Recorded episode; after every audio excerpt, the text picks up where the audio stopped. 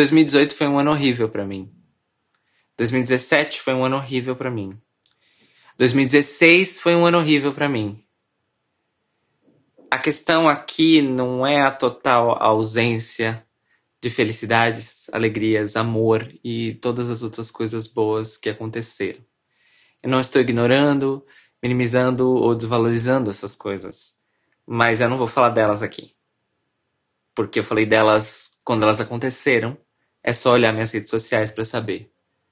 A questão aqui é que nos últimos três anos todas as experiências mais transformadoras da minha vida foram horríveis.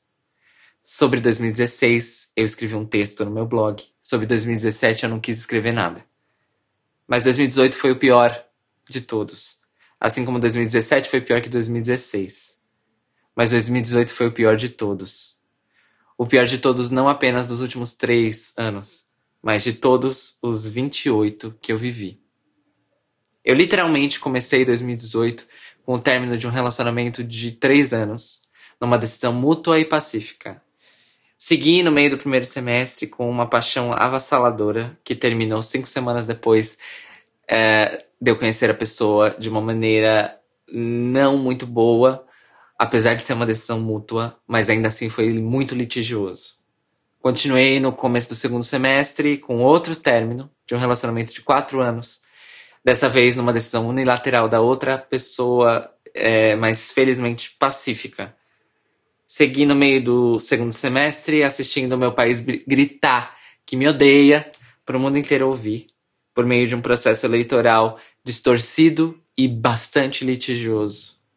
Terminei vivendo o acontecimento mais extremo da minha vida até então, a materialização do ódio que foi confirmado nas urnas.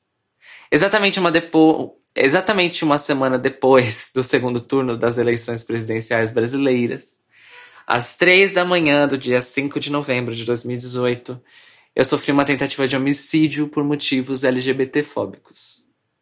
Cinco garotos me pegaram, eu estava completamente sozinha, num ponto de ônibus do centro da cidade de São Paulo, simularam um assalto, me jogaram no chão e socaram e chutaram tão somente e exclusivamente a minha cabeça, enquanto me chamavam repetidamente de bicha e viadinho. Sobrevivi porque a covardia de quem eles são era maior do que a covardia que eles estavam cometendo comigo, exercitando contra mim. Ao menor sinal de alguém do outro lado da rua que pudesse ver com mais atenção o que estava acontecendo, eles fugiram. A coragem e a macheza, mesmo coletiva, vira vento nos pés de quem não quer sofrer as consequências dos seus atos. Quando eu consegui, me levantei e comecei a pensar no que deveria fazer, enquanto chorava ensanguentada andando de um lado para o outro. O ônibus que eu estava esperando passou logo em seguida e eu pedi que o motorista me orientasse ao posto policial mais próximo. Respirei tão bem quanto podia. Me fixei na tarefa. Consegui atendimento médico. Andei de volta de onde tinha saído, a praça em frente ao Love Story, onde sempre ficam viaturas e policiais vigiando a área. No caminho até lá, eu cruzei com poucas pessoas, mas nenhuma delas me ofereceu ajuda. Eu não acredito que eu vou ter que confiar num policial militar.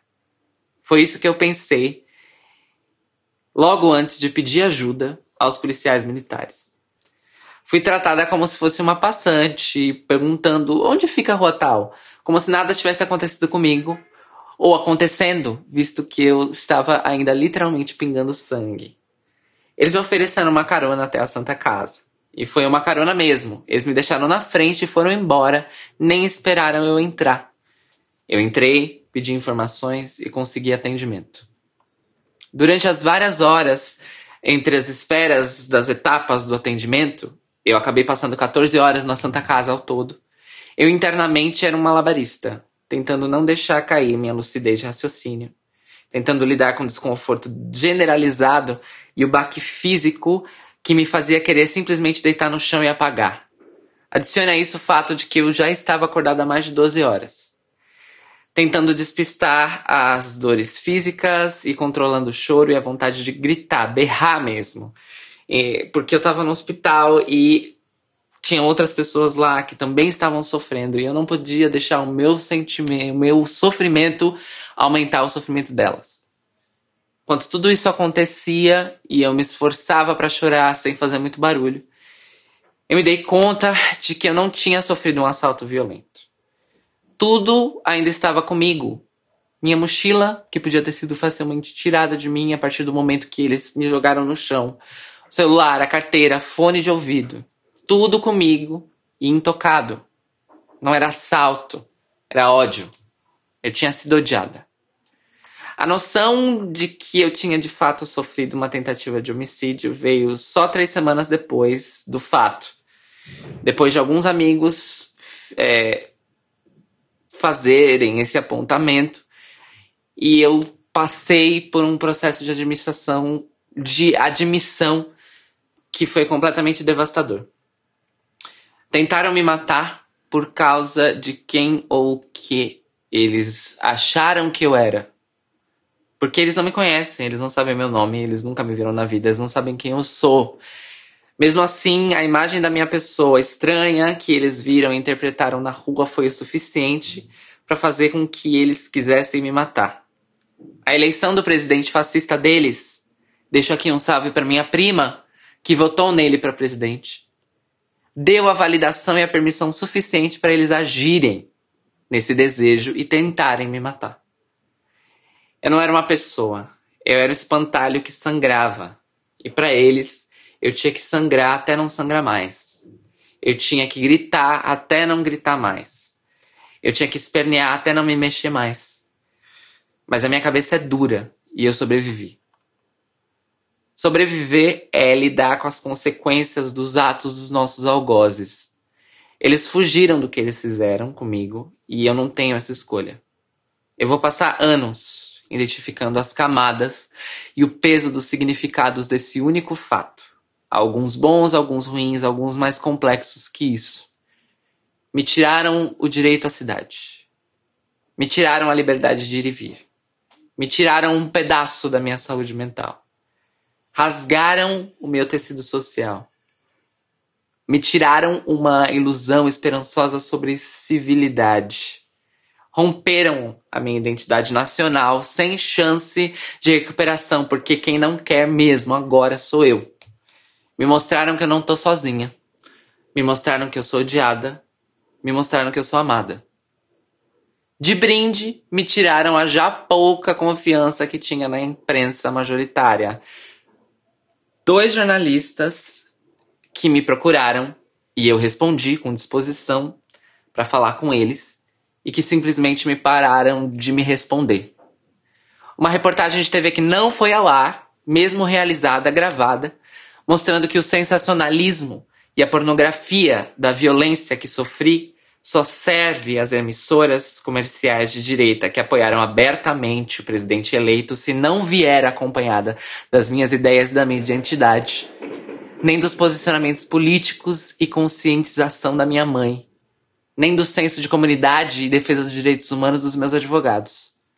E é por isso que eu me convenci de que eu não podia deixar de falar, escrever sobre isso, nos meus termos e do meu jeito. Eu sou uma comunicadora e eu tenho vários meios para transmitir essa mensagem, a minha mensagem. Essa história é minha, só minha, e quem vai contar sou eu. Essa experiência é complexa. Eu tenho que lidar com ela, mas não posso deixar minha vida ser pautada por ela. Eu devo acolher todo o carinho e amor e cuidado que as pessoas redobraram para mim por causa dela. Mas eu tenho que lidar com o fato de que são lembretes do acontecido e que mexem comigo. Quero responder às mais de 300 pessoas que se comunicaram comigo para me apoiar, mas ainda não consegui responder a todas porque lidar com os gatilhos de memória com disposição, essa disposição para lidar é instável. Tem dias que ela não existe.